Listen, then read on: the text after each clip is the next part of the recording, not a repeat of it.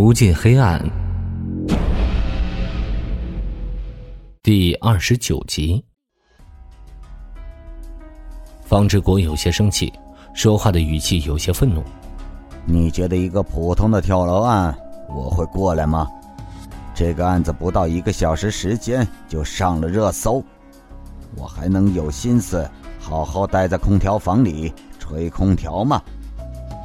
专案组总指挥应该是方婷吧？看来刘自强之所以推门入室的缘由，现在才展露出来。方志国思索片刻之后，沉吟一下说：“李安，你也应该知道，他是我从 X 市调派过来的。他以前是我的学生，他有困难了，我做老师的肯定得给予一定的帮助啊。毕竟跳楼虽然是小事，可是造成这么大影响力的原因，我们还是得稍微深挖一下。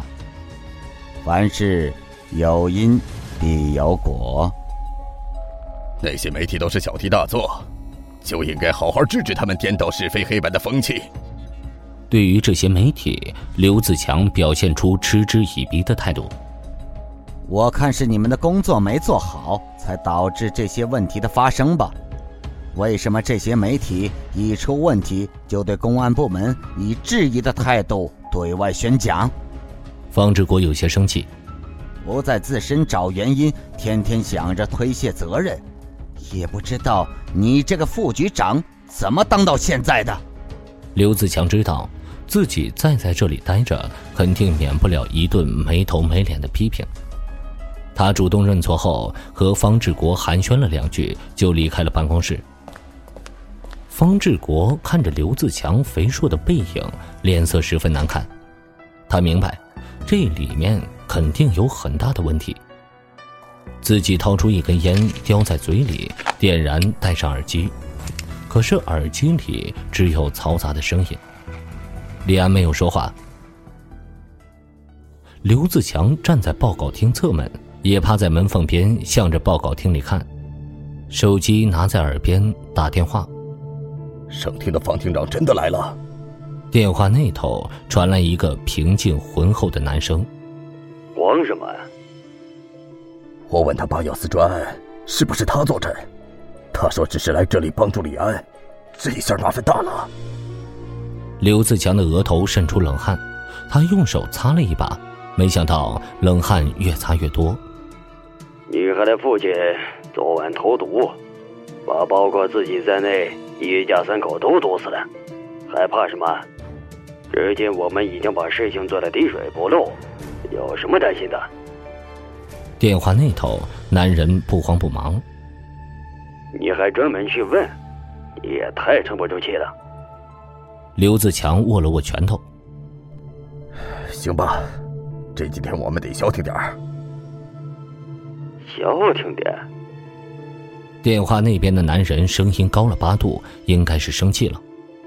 你给我带来生意吗？刘自强语塞，他离开侧门。行吧，这几天我们还是尽量不要联系了。电话那边的男人轻笑了一声：“ 你慌什么？我都不担心，你还担心什么？他们安排去 C 市的人也没得到什么，你就把心放在肚子里。有我在，什么问题都不会有。”男人挂了电话，看向桌边的电脑。屏幕中正在直播八幺四专案组成立的新闻发布会。刚才还在侃侃而谈的李大队长，现在已经有一分钟没有说话了。刚才有个记者问了个问题，让他回答不上来。办公室里站着两个身着黑衣的男人，一个是身材壮硕，一个是身材瘦弱。他们看向办公桌前的精瘦男人，壮男人问：“孟总。”如果没什么事儿，我们就出去了。精瘦男人没有理会两人，依然目不转睛地看着显示器。把安排的事做好，别再出什么乱子了。都出去吧。胖瘦男人出了房间，瘦男人的脸色有些不好看。你刚刚听说了吗？女孩一家子都死了。胖男人嗯了一声，瘦男人的表情有些奇怪。那天我就应该让他回去。张强，别纠结那么多了，能赚钱才行。你去哪个地方做，可以一个月赚个十几二十万。胖男人拍了拍瘦男人的肩膀。要不是看在钱的面子上，我也不做。没什么比贫穷可怕。瘦男人就是十多天前接徐瑶到国贸大厦做保洁的张强。他见自己的大哥麻木不仁的表情，无奈的叹了口气，跟着他走远。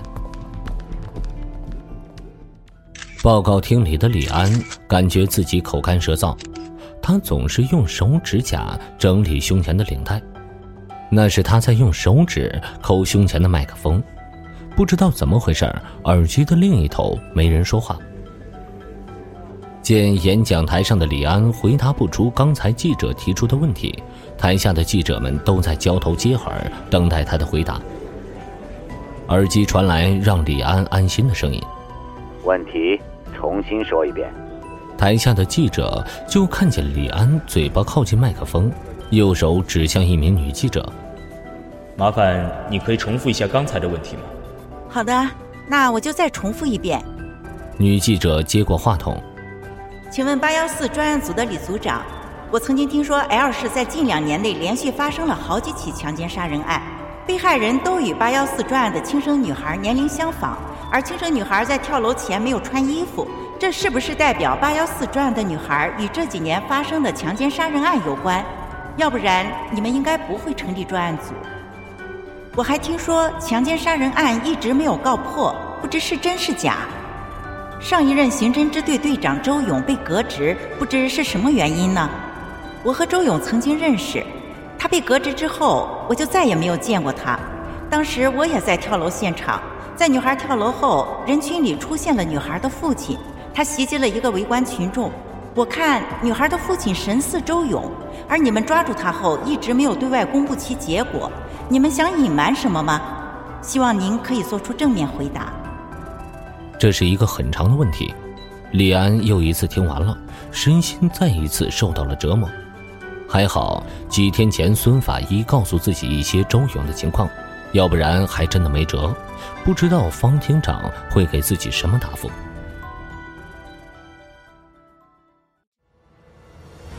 欲知后事如何，请收听《无尽黑暗》的下一集。本节目由 FaceLive 声势工作室倾情打造，FaceLive 声势工作室创造声势新时代。